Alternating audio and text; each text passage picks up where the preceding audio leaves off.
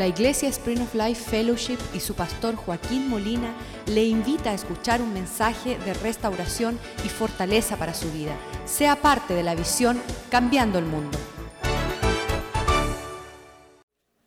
Padre, te damos gracias por este día. Te damos gracias por tu palabra. La sobriedad cuando abrimos la palabra de Dios y escuchamos lo que está escrito como nuestra herencia para nuestra prosperidad, para el bienestar de nuestra paz y nuestro gozo. Las palabras que escuchamos muchas veces vemos con dificultad el poder emplearlas, obedecerlas, cumplirlas.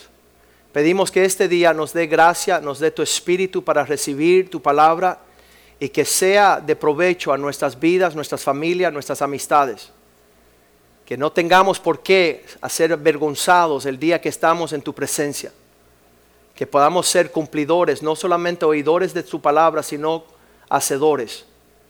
Que tu palabra sea como una semilla buena sembrada en un buen corazón, que dé buen fruto y una cosecha de ver tu gloria, reconocer la recompensa de aquellos que guardan tu palabra de ser cabeza y no cola. Prospéranos, Señor a la medida que cumplimos tu palabra y la ponemos por obra. Y que tu palabra no retorne vacía, Señor. Te damos gracias por el tiempo y la hora en que podemos recibir tu palabra y saber que vino a tiempo a nuestras vidas. Para tu gloria, Señor. Y para tu honra. Te lo pedimos en el nombre de Jesús. Amén y amén. Es curioso la forma que, y muchas personas indagan, dicen, pastor, ¿y cuándo te habla Dios estas palabras? Yo dije, no van a creer, pero es algo milagroso. Desde que empezamos a predicar, Dios siempre ha sido fiel de dar la palabra a la hora. Tuvimos cinco años pastoreando 150 jóvenes y todos los sábados, por esos cinco años, Dios nos dio palabras precisas, en maneras profundas, en tiempos bien beneficiosos. Y era ya un chiste entre los jóvenes, decían, pastor, Dios nuevamente te habló. Entonces, esta mañana la palabra es aquella que ah, conocemos no mucho tiempo después de conocer al Señor. Que cuando el Señor entra en nuestras vidas, Él empieza a llamarnos y hay un deseo horrendo de no apartarnos y separarnos de los seres que más queremos. Pero la realidad en la doctrina fundamental de la enseñanza cristiana es una separación. Una separación a la cual Dios nos llama para cumplir con un propósito necesario. Si no hay una separación, nunca veremos el cumplimiento del propósito de Dios. Si seguimos con las personas haciendo las mismas cosas, en las mismas reuniones, en las mismas costumbres, seguiremos teniendo los mismos frutos. Tiene que tener el valor una persona de ir en pos de lo supremo, de separarse de aquellos que más aman para ver el cumplimiento del propósito de Dios. Esto se encuentra ya en 2 de Corintios capítulo 6, versículo 17. Muchas personas piensan que la separación es un tema del Viejo Testamento, cuando la ley era rígida, cuando la ley imponía no tener convivencia con los demás, cuando era diente por diente y ojo por ojo. Pero aquí vemos a Pablo que le habla a la iglesia de los Corintios y él le dice estas palabras en, el tiempo de la gracia de Jesucristo, en el Nuevo Testamento, dice estas, por lo cual salir de en medio de ellos y apartaos, separaos, rompan con ese yugo, dice el Señor. Muchas personas piensan que es el pastor que está infundiendo esas actitudes, por eso las personas se ponen bravo con el pastor y le dicen, no, desde que empezaste a ir con ese pastor abogado, eh, nos estás separando de la familia. Cuando la realidad es que apartaos, dice el Señor. Salir de medio de ellos, apartaos, dice el Señor. No toquéis lo que no está santo, lo que está limpio, lo que está sagrado. No toquéis lo inmundo. No conviva con aquella cosa que no es sagrado, santo, puro. No esté cerca de eso. y si eso haces, yo os recibiréis. ¿Qué significa eso? Dios está dispuesto de decir, ok, ya que tú tomaste la decisión de apartarte de un medio ambiente que no me agrada, yo estoy preparado para transformarles a usted en mi propósito. A tal nivel que Él dice que aquellos que se separan, Él nos recibe, versículo 18, como a hijos. Y seré para vosotros por padre, y vosotros me seréis por hijos e hijas, dice el Señor Todopoderoso. Esto es una enseñanza fundamental, podemos decir ABC. Lo más básico en la fe cristiana es que no podemos seguir avanzando en el propósito de Dios teniendo comunión con aquellas personas que no desean estar con el Señor. Este dilema comenzó en mi vida recién yo entregado al Señor con 16 años. Yo había pasado unos tres años donde mis padres estaban en unos divorcios, separación, estaban en pleitos familiares y mis hermanos mayores me llevaba cinco años, andaba en la universidad con sus amigos. Mi hermano menor, pues él no tenía la edad para salir al, al vecindario. Entonces yo fui y tuve, estreché la amistad con muchos a, mis, los que me rodeaban ah, y ellos se convirtieron casi, casi, casi como hermanos del alma, bien cercano. Cuando a los 16 años Cristo toca en el corazón y me entrego a Cristo, pero le digo, ¿y qué hago con mis amigos? Y el Señor dijo, sepárate de ellos. Y yo decía, no puedo. Lo que me estás pidiendo para mí es imposible porque hay estrechamente el afecto de una amistad, los lazos de la amistad, que sería imposible. Entonces yo empecé a negociar esa batalla. Y creo que el Señor trae este mensaje este día porque en tu corazón usted se da cuenta que, que hay ese forzajeo. Hasta dónde estoy supuesto participar, hasta dónde estoy supuesto no participar. Más en las navidades y en las fiestas, donde muchas veces nos encontramos en compañía de personas que no convienen estar en comunión con ellos. Entonces yo hice un trato con mis amigos y le dije, bueno, vamos a hacer algo. El viernes de noche yo me voy a las discotecas con ustedes. Nos vamos de parranda, nos vamos de baile, con la condición que ustedes el domingo me acompañen a mí a ir a estar en presencia de Dios. Y un año entero 52 semanas ellos me juraron y me prometieron, el domingo estaremos contigo, pero esta noche vamos de parranda. Y yo fui todas las veces con ellos y ellos nunca se acercaron a la iglesia.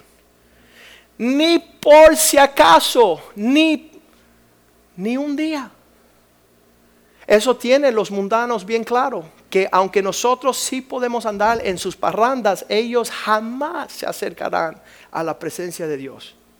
Ellos jamás van a hacer. Entonces yo hice algo al final de ese año cuando me di cuenta, oye, qué tonto soy yo.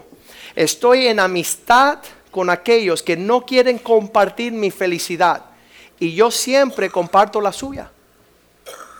Entonces le dije, Señor, la tengo clarita, tú no quieres que ande con ellos, yo no puedo romper con ellos, tú tendrás que hacerlo.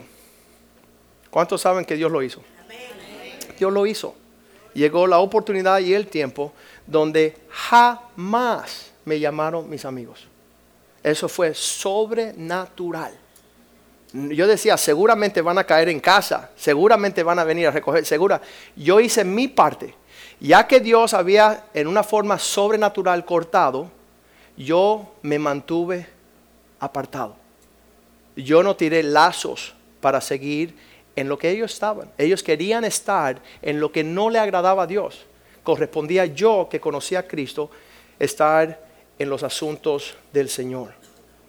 Esto vemos que es un dilema para muchas personas y necesario que nosotros pensamos a decir, Señor, si tú quieres cumplir el propósito que tienes conmigo, yo tengo que salir de este medio ambiente. Este medio ambiente está seguro que no quiere proseguir en la meta del la voluntad de Dios. Y si yo sigo ahí, estaremos los dos bien perdidos.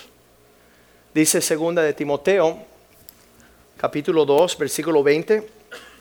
En una casa grande no solamente hay utensilios de oro y de plata, sino también hay vasijas de madera y de barro. Unos son para usos honrosos y otros para usos viles.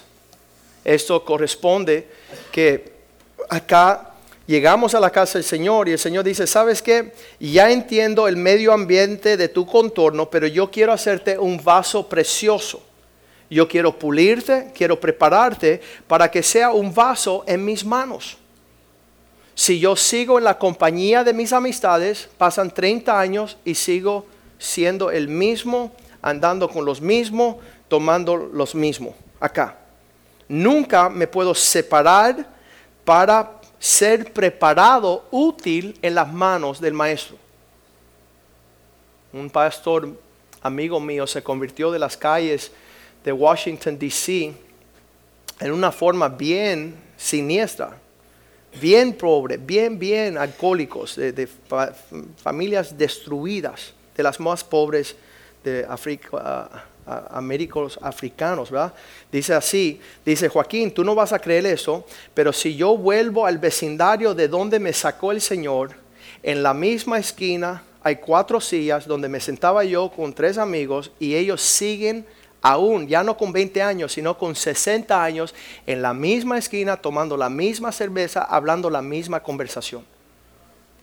En esa comunión no hay la habilidad que Dios nos prepara. Hay un hombre que me dijo, pastor, lo que me estás pidiendo es difícil porque tengo, um, eh, el ejemplo que me dio fue que él estaba uh, en primer, uh, ¿cómo le dicen? El huerto, en, en kindergarten, el primer nivel de la escuela, y ahí aprendió a pintar los números y el alfabeto. Y él dice, yo me quiero quedar aquí porque hay muchas personas que no saben sus colores, no saben sus números y no saben su alfabeto me quedo aquí y los ayudo a ellos, pobrecito, ellos me necesitan. Y yo le dije, mira, sería lo mismo tú llegar a la escuela y no proseguir al primer grado donde aprendes lo que es una palabra, al segundo grado donde aprendes lo que es una frase, tercer grado donde ah, te enseñan cómo hacer el párrafo y que tú sigas desarrollándote hasta ser profesor donde ahora tú eres útil para una multitud de gente, no solamente aquellos en tu kindergarten donde tú quieres seguir teniendo la afinidad de estrechar tu mano a esas personas que están bien acercadas. Tenemos que proseguir hacia el propósito de Dios. Y eso es lo que está diciendo aquí Pablo a Timoteo. Hay muchas vasijas en una casa grande, hay, hay, hay vasijas de gran utensilio, utilidad, de oro y de plata, pero hay de madera y de barro, unos para usos honrosos y otros para usos viles. Le hago la pregunta esta mañana, ¿qué, ¿cómo se llama la distancia entre el uso común y el uso de honra? El uso vil y el uso honroso. ¿Cuál es, ¿Cómo se llama la distancia? Diga conmigo, separación. Si no hay separación, somos los mismos. Si Dios no me saca del contorno de mis amistades, de mis amigos, de, aquellas personas que se acostumbran, pues nunca puedo ser útil en las manos del Señor. Volvemos al versículo 20, donde ahí Pablo dice, esta diferencia de lo honroso y de lo vil depende del versículo 21. El próximo versículo nos dice el cómo. Somos o no honroso o honroso. Así que si alguno se limpia de estas cosas, será instrumento para honra. Si uno mismo decide, yo tengo una utilidad mayor, yo no puedo seguir en el contorno de los idiotas, porque entre idiotas anda, idiota es. Dime con quién anda y te diré quién eres. Ese contorno de, esa unidad dice, eh, si alguno se limpia de estas cosas, será instrumento para honrar. Um, mira la palabra que usa después, será, será instrumento de honra.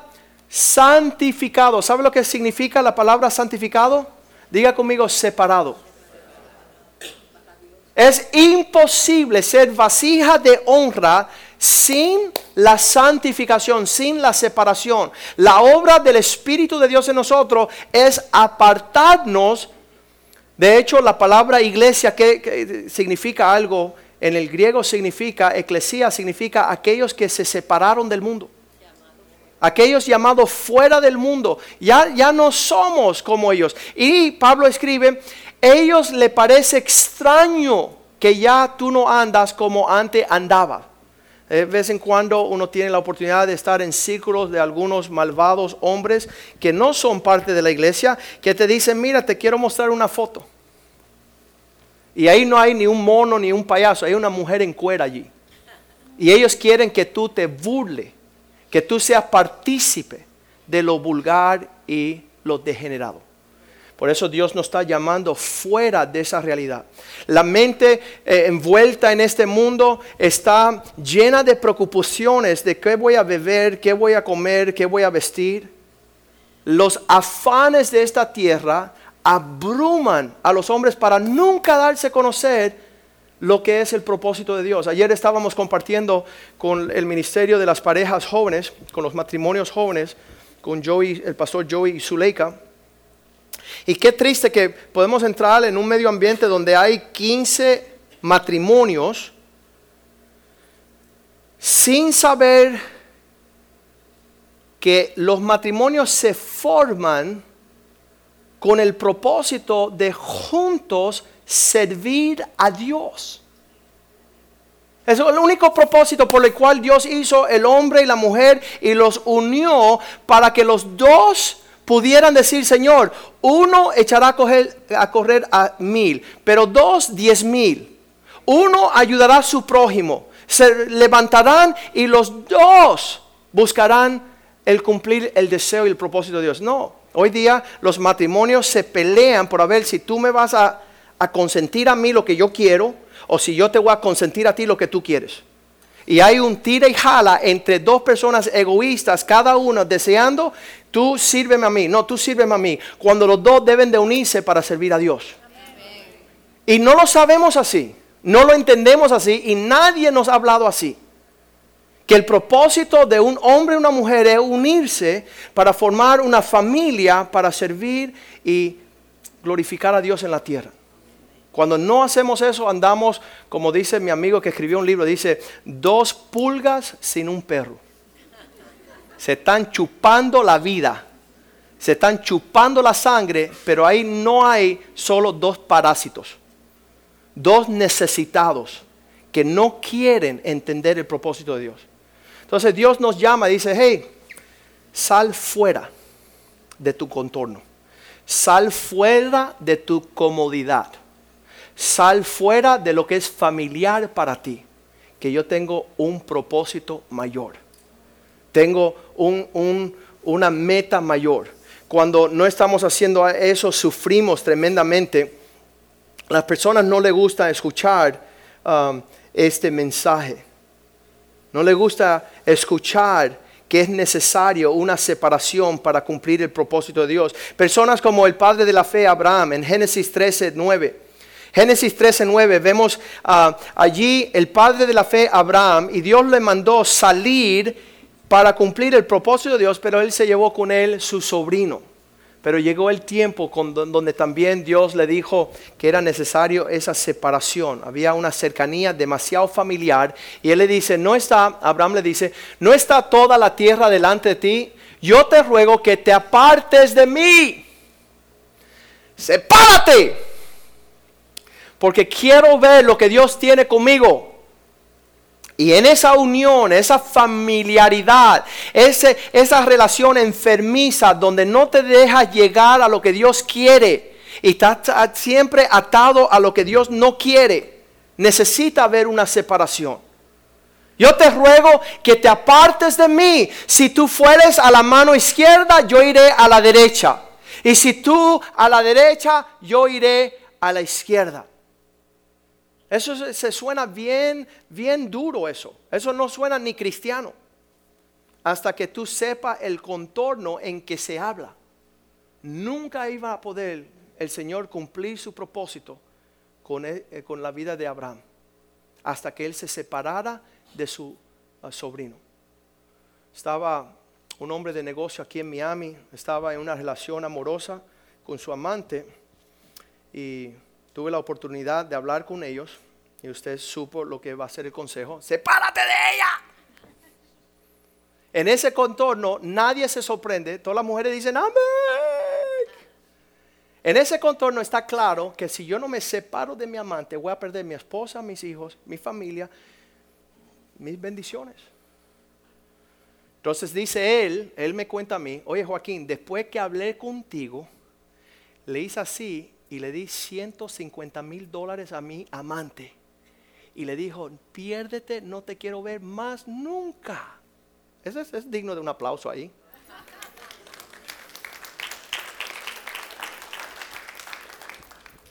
Una conversación con un sabio causó que un hombre captara y dijera, si yo voy a ver lo que Dios quiere conmigo, esto no puede caminar. Así que, bye bye, sepárate. Y fue rápido. El hombre me llamó a los 10 días y dije, Joaquín, ¿por qué me hablaste tan serio? Y dije, bueno, porque te viene a tragar como un tiburón. Te iban a comer como un cocodrilo come a su presa. Y dice, ¿cómo tú supiste? Porque a esto me dedico yo. Trazar una línea entre la bendición y la maldición. Poder entender que nunca veremos el propósito de Dios hasta que estemos dispuestos a santificar, separarnos, trazar esa línea no nos gusta hablar. Le diría que este mensaje no se hablaría en casi ninguna iglesia en los Estados Unidos. Porque la gente está muy dispuesta a decir, ¿cómo Él va a pedir que yo me separe de aquellos que yo amo mucho? Y yo diré así, nunca vas a ver el propósito de Dios en aquellos que tú amas ni en tu vida si no hay una separación. A lo largo de 20 años que llevamos predicando, hemos conocido millares de personas que dicen, eso es demasiado difícil. Las cuerdas humanas, familiares, de amistad, son demasiado estrechas, nunca podremos romperlas. Esas personas han sufrido tragedias que nunca hubiesen querido experimentar por ser mediocre, por estar en medias tintas, estar en, en actitudes de que, bueno, yo no entendí bien ese mensaje. Y se pelean conmigo. Cuando es el Señor que dice, separaos para que yo pueda cumplir mi propósito, no solamente contigo, sino con aquellos que tú amas. Hace cinco años tuve la oportunidad de tomar esta decisión en la vida de, de una tía y le dije en un momento que yo sentía que ya la relación entre sobrino y tía había 20 años de cristianismo. Ya yo le había hablado un montón de veces, ya ella había rechazado un montón de veces. Entonces llegó la oportunidad, lo digo, tía, tú sabes que te quiero, ¿verdad? Sí, tú eres mi favorito, no se lo digan a los demás, pero eh, tú eres mi sobrino favorito. Y dije, bueno, tía, mira, escucha bien. Llevo 20 años dándote un testimonio cristiano, hablándote de Cristo, soy pastor, y tú nunca has querido participar. Hoy tomo la decisión de trazar una línea nunca más me vas a ver el pelo. Porque ya que tú no recibes lo que te quiero dar, lo que quiero que tú participes conmigo, que vayas para el cielo con tu sobrino, ya que no quieres, no quiero ser parte de tu destrucción. No quiero que pienses que andar juntos significa que tú estás bien. Y por el hecho de mostrarte que no estás bien, sino bien mal, desde hoy en adelante nunca más me vas a volver a ver. Si tienes una necesidad, me llamas y yo voy a estar allí y te voy a ayudar con tu necesidad. Pero no obstante esa situación, nunca más me va a ver, me voy a apartar de ti. Pasaron unos meses y ella comenzó a venir los miércoles por la noche a la iglesia. Veinte años nunca había venido y empezó a venir los miércoles a participar de lo que su sobrino llevaba muy en serio. Muchas de las personas que están a nuestros alrededores, hasta tener un contraste de lo que estamos haciendo con ellos, estamos amándoles al infierno. estamos conviviendo con ellos de tal forma que ellos no perciben lo malo. Tenemos el hecho en Génesis de Lot que se acerca a sus yernos y le dice, muchachos, viene un juicio destructor sobre esta tierra, salgamos corriendo. Y ellos se burlaron de él pensando que él estaba haciendo un chiste.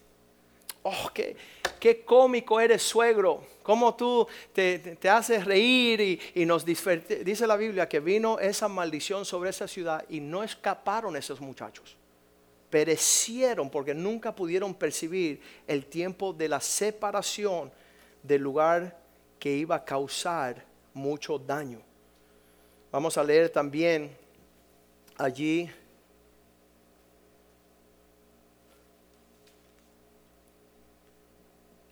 el resto del versículo 21. Estamos en 2 Timoteo 2, 21, donde dice, cualquiera que se limpia de estas cosas será instrumentos para honra. Santificado significa separado, útil para el Señor, dispuesto, listo para toda buena obra. Cuando uno toma la determinación de trazar una línea de separación, eso causa en los demás una distinción para poder moverse en el mismo en la, misma forma. Dice Tito 3:10 que si vemos una persona que está andando de manera desordenada, una persona dice al hombre que causa divisiones después de una y otra amonestación, deséchalo. Si ya tú fuiste fuente de aviso para una o dos amonestaciones de tu amigo. Me acuerdo que cuando yo tomé esa decisión con mis amistades, ellos nunca pensaban que iba a haber una separación. Cuando Dios trajo la separación, ya le doy gracias a Dios que a lo largo de los años pudo haber una búsqueda. Vamos en pos de aquel que se separó de nosotros. Vamos a ir a buscar a Joaquín en el medio de nuestra tragedia, en el medio de nuestro juicio Ah, cuando no nos separamos, viene un acontecimiento feroz sobre nuestras vidas. Lo vamos a ver en Primera de Juan, capítulo 1, ah, perdón, Segunda de Juan 1, 9. Cualquiera que se extravía y no persevera en esta doctrina de Cristo no tiene a Dios. El que persevera en esta enseñanza de Cristo, este sí tiene al Padre y tiene al Hijo. Acuérdense en Corintios dicen, si se separan, yo seré para usted Padre y usted será para mí Hijo. Ese sí tiene el Padre y al Hijo. Versículo 10.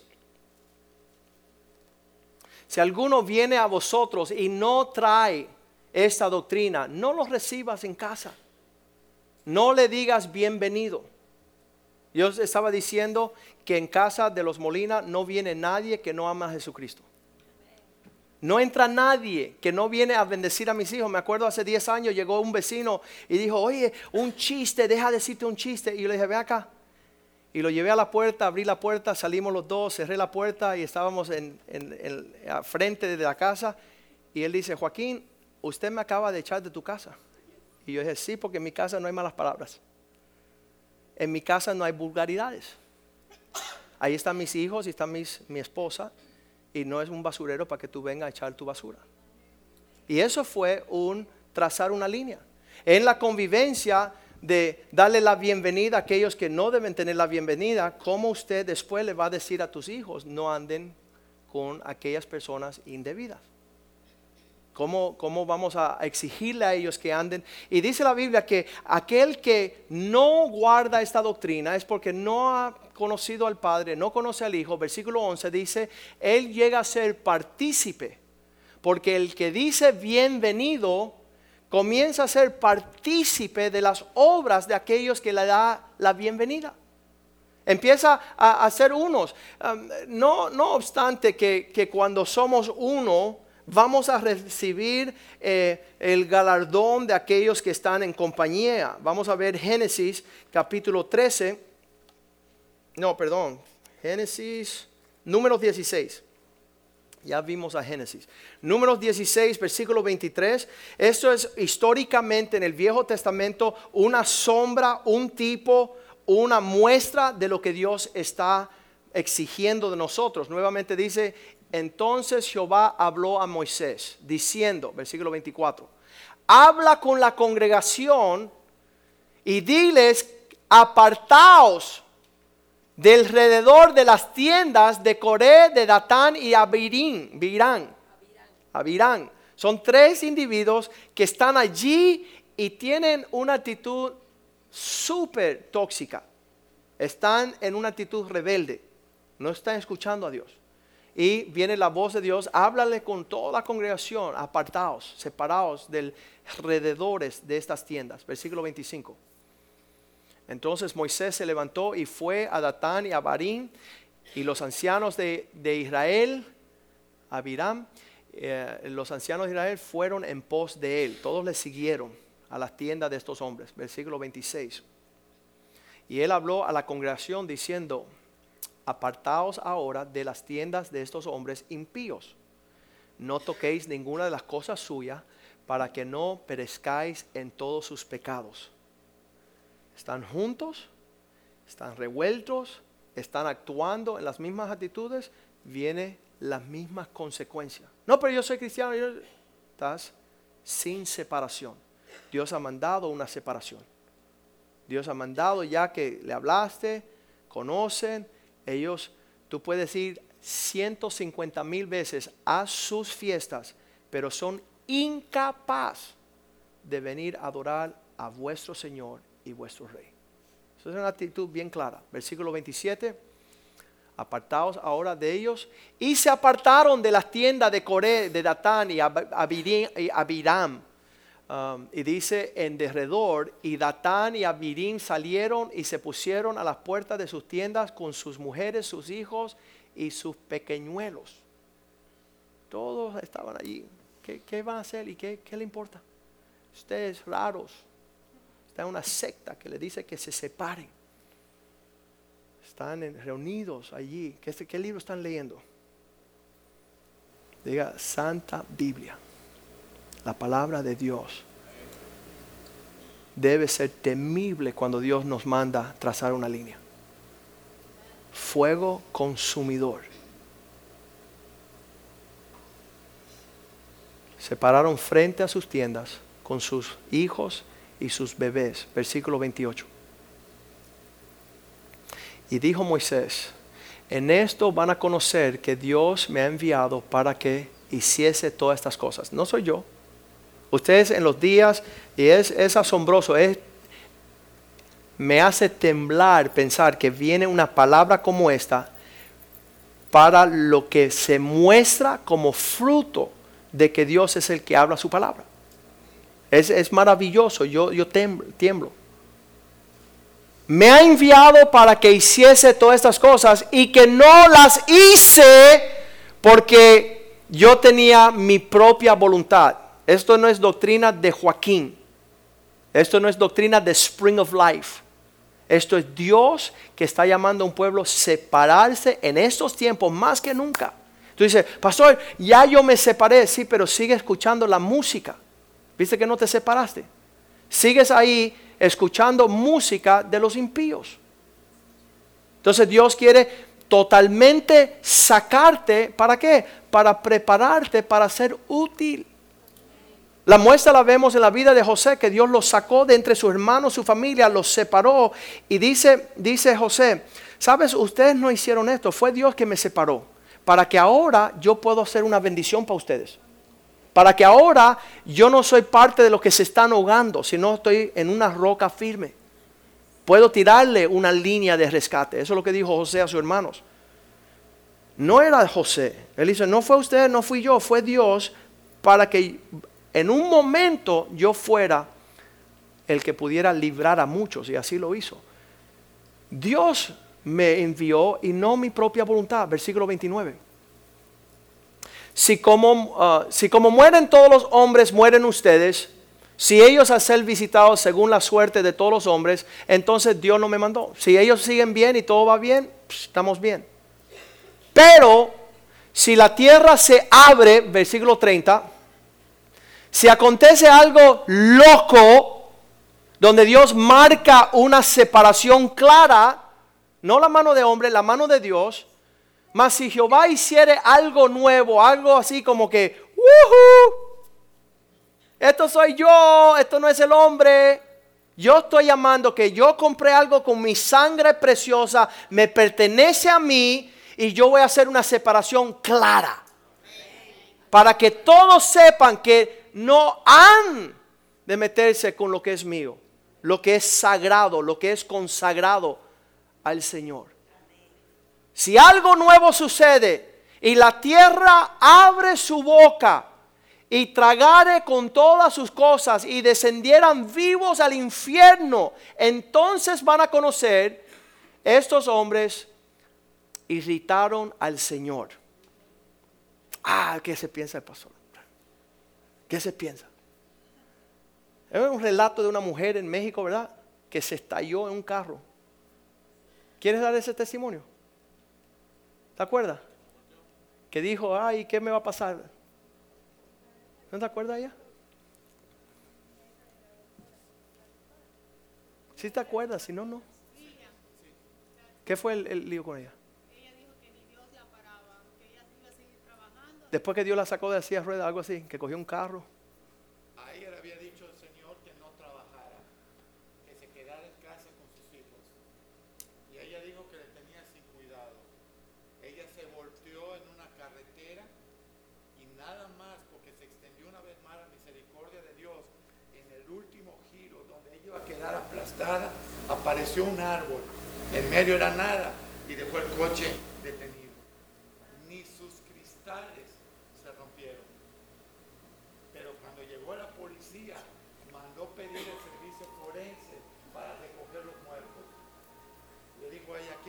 aquí no hay ningún muerto, solo yo iba en el carro.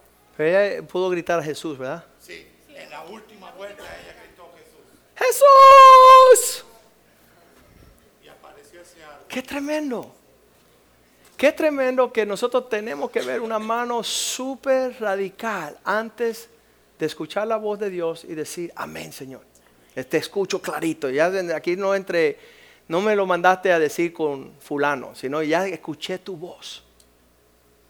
Hacer una clara desconexión. Entonces conocerán estos hombres, irritaron a Jehová. Versículo 31, el relato que sombra y tipo para nosotros aconteció que cuando cesó el, él de hablar todas estas palabras, se abrió la tierra que estaba debajo de ellos.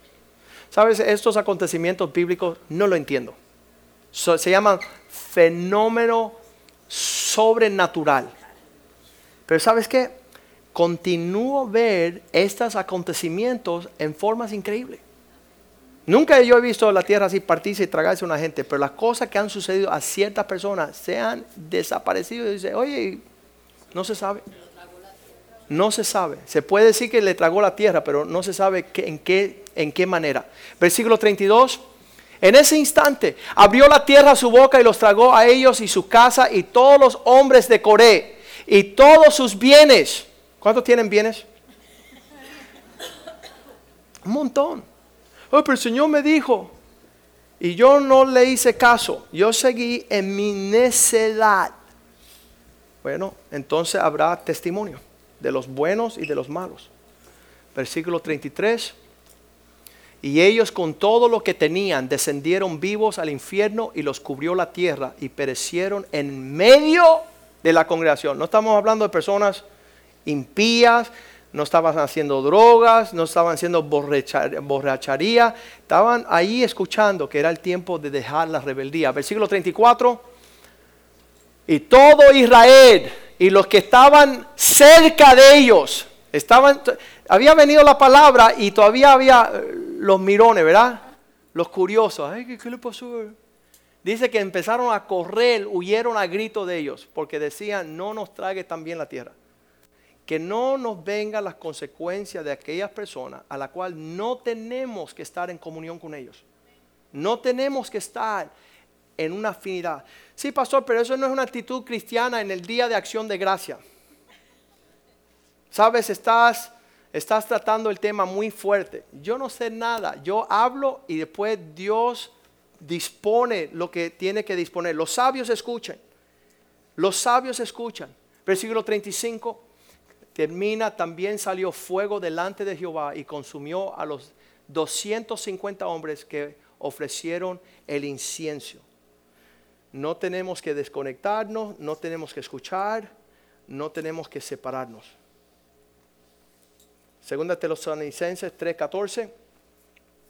Pablo dice las palabras, si alguno no obedece nuestra palabra, si alguno no obedece a lo que decimos por medio de esta carta, a ese señálalo y no os juntéis con él para que sufra vergüenza, para que se sienta en una actitud indebida. Los tiempos que tenemos que aplicar esta palabra, 1 Corintios 5, 9, Pablo no solamente le escribía a los tesolinacas, sino también tesalonicenses, sino también aquí en los Corintios dice, o escrito esta por carta, que no juntéis con los fornicarios.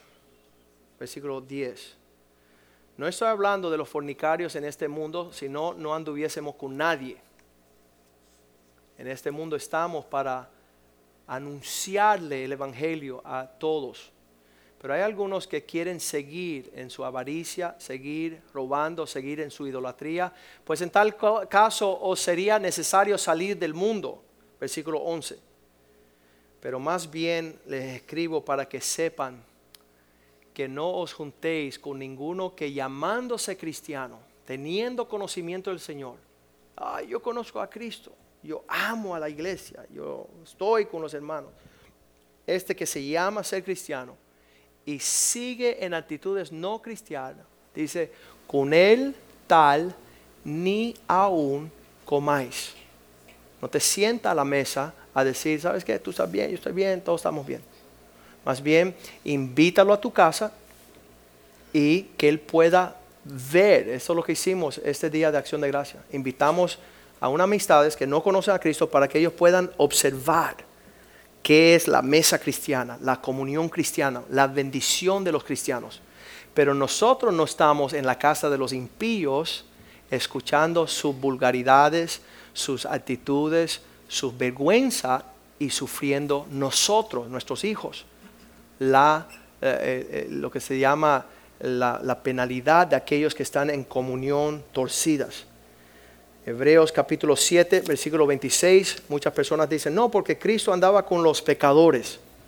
la Biblia dice otra cosa. Él dice que él andaba con los pecadores evangelizándolos, pero él no tenía comunión con pecadores. Ahí está, porque tal sumo sacerdote nos convenía que era santo, inocente, sin mancha, apartado de los pecadores. ¿Cuántos han visto ese verso? Nunca lo hemos visto, ¿verdad?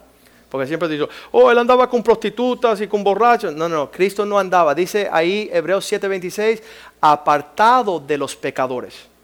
Él vino a rescatar a los pecadores. Hay pastores que andan diciendo hay que ser como un, un pecador para pescarlo, ¿verdad? Y no es verdad. No es verdad. Cuando ellos ven la santidad, cuando ellos ven que tú eres un vaso de honra, es que ellos tendrán convicción para apartarse de su pecado bien importante. Evangelio de Juan 17, 14. Dice, Señor, tú le diste tu palabra y por eso, Juan 17, versículo 14, tú le diste tu palabra, le has dado tu palabra, lo que hemos recibido hoy, la palabra del Señor. Y por eso el mundo los aborreció. Es que el pastor anda diciendo que no pueden andar con los necios con los impíos, con los que aborrecen a Dios, los que ya han escuchado el Evangelio y no han servido a nuestro Dios. Y el mundo los aborreció porque no son del mundo, como tampoco yo soy del mundo. Versículo 15. No te pido que los saque, no ruego que los quite del mundo, sino que los guardes del mal. 16. No son del mundo, como tampoco yo soy del mundo. 17. Santifícalos. Esa palabra significa sepáralos a través de tu verdad. Tu palabra es verdad.